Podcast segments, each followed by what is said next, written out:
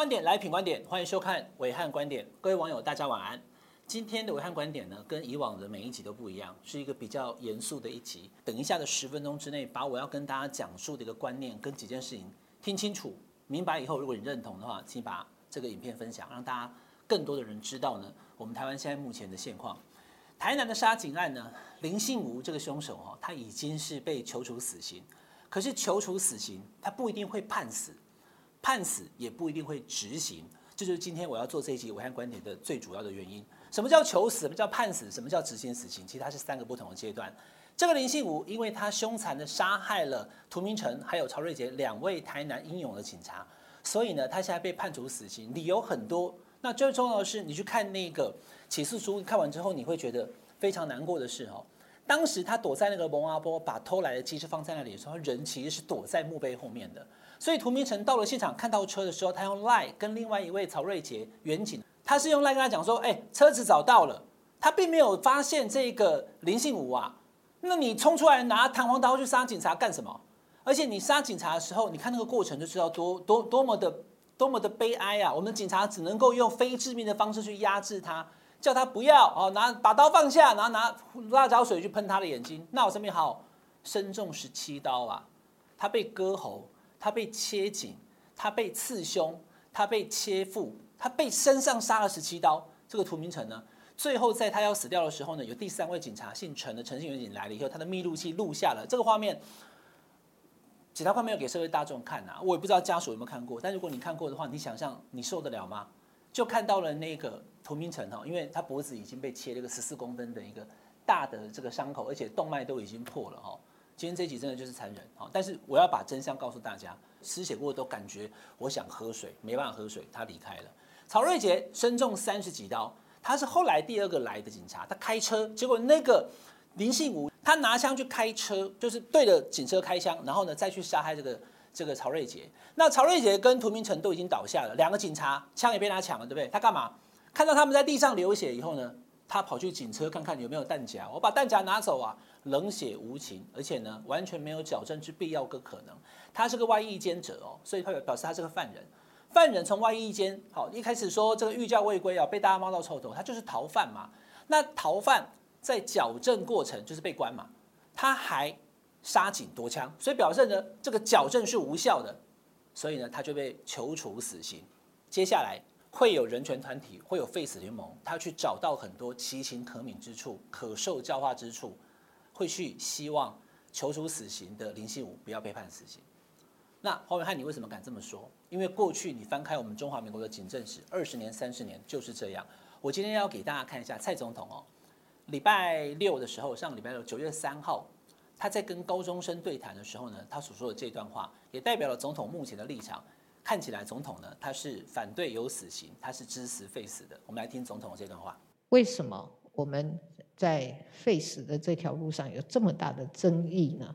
因为我们的社会很多人心里还是不安的，哦，那他们希望透过死刑来阻却这些犯法，尤其是那种很残酷的杀人的那种社会觉得很难以接受的那种那种行为，哈，犯罪行为。嗯，所以你讲的没有错，他的最大的问题就是整个社会他有一个信心，啊，就是我们的所有的国家的制度。啊都能够提供我们一个足够的安全，哈，而不需要看依赖一个非常严厉的刑罚来吓阻这个犯罪。总统的意思是说，哈，社会的防护网是他跟小灯泡当时承诺嘛，哈，阿姨要把社会防护网做好嘛。那现在陆续的还是有人这个被杀，警察都被杀，所以这个网还是破的。但他想办法把它补起来。他说他很理解的哈，为什么废死会有这么大的争议，就是因为呢，我们的社会还是有一些人心不安。他觉得说应该用极刑来阻止这一些残忍的犯行发生。等一下，总统，等一下，你的意思是说，死刑未必能阻止下一次的杀人再次发生，对不对？废死联盟也是这个态度啊！啊，你给他执行死刑没有用啦，因为执行之后呢，还是会有下一个受害者，所以死刑无法阻止下一次的这个杀人案件发生。所以呢，死刑何用？那我们不如就不要执行死刑，废死。我们不是上帝，无法夺走他人的生命好！这是主要废死联盟。我今天不是在跟大家争论这件事情的。暐瀚观点当然有观点嘛，我的观点很简单：该执行就执行，就这么简单。中华民国此刻哦，我在讲话的现在哦，已经二零二二年九月八号的今天，我们在监狱当中有三十八位死刑已经定验。什么叫定验？哈，就是已经一审、二审、三审确定无误哈，所有基证都已经确认之后，然后判他死刑定验的，再也没有办法上诉了，除非非常上诉，除非是申请宪法的这个呃再再次的这个这个这个这个认定，才会被搁置在那边，然后法务部长不签。三十八位，那我没有办法一一跟你讲。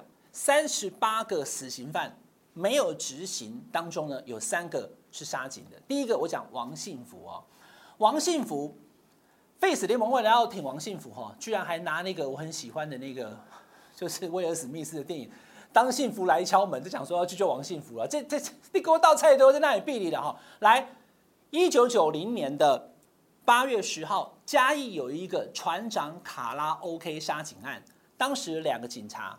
穿便服，可能他不知道他是不是警察，我不是很确定哈。他们点歌的时候呢，跟其他桌的客人有纠纷。王信福呢，帮他女朋友庆生，结果呢，在 KTV 当中，因为点歌有纠纷之后，我现在跟大家讲是他被判死的原因了哈。那当然他他有争论，他认为不是他嘛，他教唆只是他的小弟，名字叫做陈荣杰哦。在 KTV 当场就开枪打死两个警察，警察死掉了，连救都没有，就当东丢这种怕戏啊，拿枪打死。那这位陈荣杰呢？两年以后，一九九二年已经是判死定谳执行枪决了，他已经不在了。那你说王信福他是谁呢？他就是陈荣杰的大哥。那陈荣杰他在被枪决伏法之前，他的笔录跟口白是说：“我的枪是大哥给的，开警察。”也是大哥讲的，因为大哥女朋友过生日唱歌点歌有纠纷嘛，所以大哥就要告亏了啊。好，所以那是他的论述。那现在 Face 联盟讲说，哎，这可能是假的啊。是，我也觉得，谁知道对不对？过那么久了嘛，都已经三十年前的事情了。好，那但是这个王信福他居然也没有在台湾，他就跑了。他跑去大陆十几年，他就不敢在台湾了。所以问题一，你为什么要跑？如果跟你无关，你为什么要跑？第二个，怎么会跟你无关呢？不是你的女朋友过生日跟警察有口角点歌吗？第三个，开枪的人叫陈荣杰，不是你小弟嘛？总之。两千零四年，因为他有演技哈，那王信福到了大陆还化名，他回台湾就医的时候被抓了，然后呢就被起诉，而且呢被认为就是杀人犯，你就是主嫌，因为你叫人家教唆杀人。观众朋友，二零零四年回台被捕，二零一一年，也就是十一年前，王信福死刑定谳，到现在为止没有执行，这是第一起。第二起，公元两千年的九月一号，记者节当天，桃园观音有一个萧新才杀警案。这个就更扯了哈！萧新才带了四个小弟，五个人带枪要去跟仇家寻仇，比较不讲亏的对啦。结果在路上被两个警察哈，叫做范江群国跟张少科，他们两个巡逻的时候呢，觉得这车怪怪的，跑过去临检他的时候，车窗摇下来，警察头靠近范江群国，拿散弹枪从他颈部直接开，当场就死亡了。那张少科呢？张少科当就看到他的这个两个人一组嘛，哈，他的他的同伴被他要他要还击的时候呢，对方也开枪打了腹部，转过来再打肺部，各中一枪，重伤没死。好，所以张少科还活着。那这个 肖新才呢，他就逃了，跑到中部地区去，两个月以后被抓了。那因为整个过程当中，这是这是人证物证，还有另外四个人啊，他有带小弟的哈，就也没有辩驳，没抓错人嘛，哈，所以他被抓了以后呢，两千零五年他的死刑也定谳，因为他杀警。两千零五到现在，观众朋友也过了十七年了，没有执行。第三个案子是在汐止的恒河路，这个案子叫汐止杀警夺枪案，一样跟林信一样有夺枪。这是什么状况呢？有够扯！一对兄弟叫做王伯忠、王伯英，王伯忠是哥哥，王伯英是弟弟。他们两个说缺钱，因为欠银行四百万。那缺钱干嘛呢？缺钱我要抢钱，那我要去银行抢钱，手上有枪哦，但是呢一把不够，还要再抢一把。所以呢，他们就尾随，居然想要杀警夺枪。两个警察，一个叫做洪崇南，一个叫做张大浩。洪崇南跟张大浩在汐止恒科路，他们就是恒科派出所的员警，去签那个巡逻箱啊。观众朋友，我们的巡逻箱从这个两千这个零五年以后也也改了。你看哈，现在警察如果去签巡逻箱的时候呢，后面如果是墙壁，对不对？他会拿起那个巡逻单之后呢，背后靠墙壁以后再写，他不会背部朝外，就是因为这个案子。那当时呢，洪春兰跟张大浩他们在签那个汐止恒科路的巡逻箱的时候呢，这两个王伯忠、王伯英兄弟呢就上前拿开山刀、拿兰博刀猛刺猛砍，那杀倒了洪崇南之后呢，再杀这个另外一位叫张大浩。那张大浩呢，他在被杀的时候，洪崇南他去抱住王伯英的脚，叫他不要杀我的同伴的时候，你搞杀得更狠，当场气绝。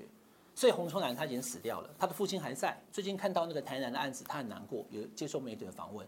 那观众朋友杀完之后呢，他们把张大浩，就是那个后来他是重伤没死哦，所以是一死一伤哦。这个洪崇南死掉了，张大浩他他现在调回台中去做内务的那个档案管理，因为他没办法，他头已经没办法转了，重伤嘛哈，把他枪给抢走了。结果呢，完全找不到，因为两千零五年那时候路边监视器也没那么清楚，然后呢又戴安全帽，两个人都在戴安全帽，所以看不出来是谁。结果呢，在二期就是十四天以后呢，出现转机，在这个细致的一个废弃的屋子里面，有人看到有冒烟，跑去一看，怎么有烧东西啊？警察了一看，哎，这有问题，赶快找鉴识科，也发现他烧的是血衣，上面有血迹，一对应就是这个警察的血迹，所以这是杀警的人穿过的衣服。旁边还有一个小小的一块，看起来像是身份证一样没烧完的东西，有烧，但是剩下几个字，叫做三十九巷九号三楼。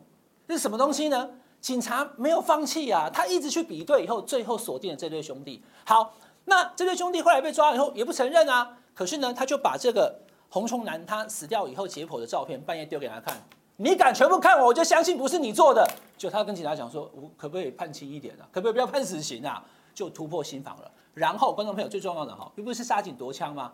如果你不是犯人，你是被冤枉的，那你怎么知道枪在哪里？后来他们两个跟警察报，跑去 四周山的一个庙里面找到那个枪了，所以枪是他们拿走的嘛。好，在这种状况之下呢，这个王伯忠是哥哥，他有认罪，哈，他是判无期徒刑。弟弟是王伯英啊，好，犯性重大，判了死刑。二零零九年也死刑定谳了。刚刚我所讲的三个杀警案，除了第一个王信福不是他开的，他说，诶，那个是我小弟，可是不是我这样讲，好像还有一点有没有可能判错的这个可能性之外，另外肖新才。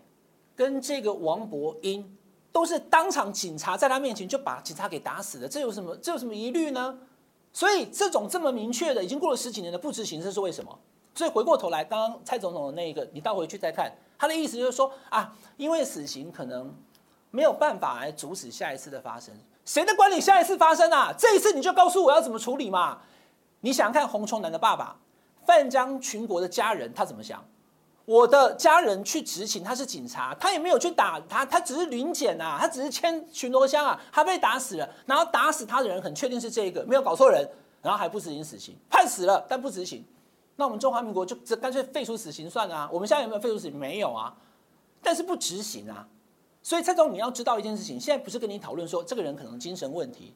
他不知道他在杀人，是另外一种。我现在讲的是很明确的杀警案，三个当中，其中两个还是更明确，就是他当场就是他杀的，但是死刑也定谳了，依旧不执行。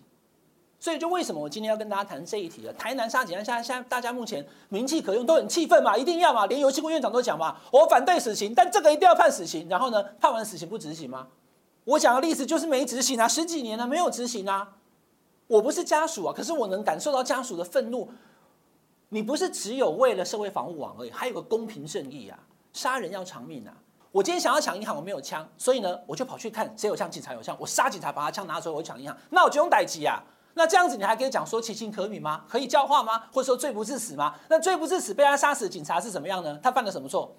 所以其实这个是我们台湾应该好好讨论的话题。我还是尊重有一些网友或者是观众朋友，甚至是这些废死，他是支持，就是反正就是不要有死刑的，没有问题啊。那你就把国家的方向带到这边，总统是关键，因为蔡总统你就是我们国家的元首。如果你觉得死刑我们台湾必须要完全废除，杀了多少人都不应该判死刑，你就去执行啊，你去修法嘛，你去呼吁大家，你去表述你的态度嘛。你不能说我既是没有反对死刑，可是你又不执行，求处死刑不判死刑，判了死刑又不执行，那我们台湾还有什么公平正义可言？所以今天这一集特别的严肃啊，是我录暐瀚观点以来最严肃的一集。那我们的制作人也讲说，哎，暐瀚你今天谈的不是政治，但其实这也是政治，因为这跟你我相关。那我不会希望大家因为政治的喜好，我认同不认同，然后就叫你投票给谁不投给谁，我从来不会做这个事情。但是事情是可以讨论的。这件事情在中华民国，我的态度就是，我们既然有死刑，也有人犯下了处以极刑的罪行的时候，我们就应该要执行。让那个受害者被杀害的人能够得到最基本的慰藉。以上就是这个礼拜的武汉观点，请大家订阅、分享、开小铃铛，我们下礼拜再见，拜拜。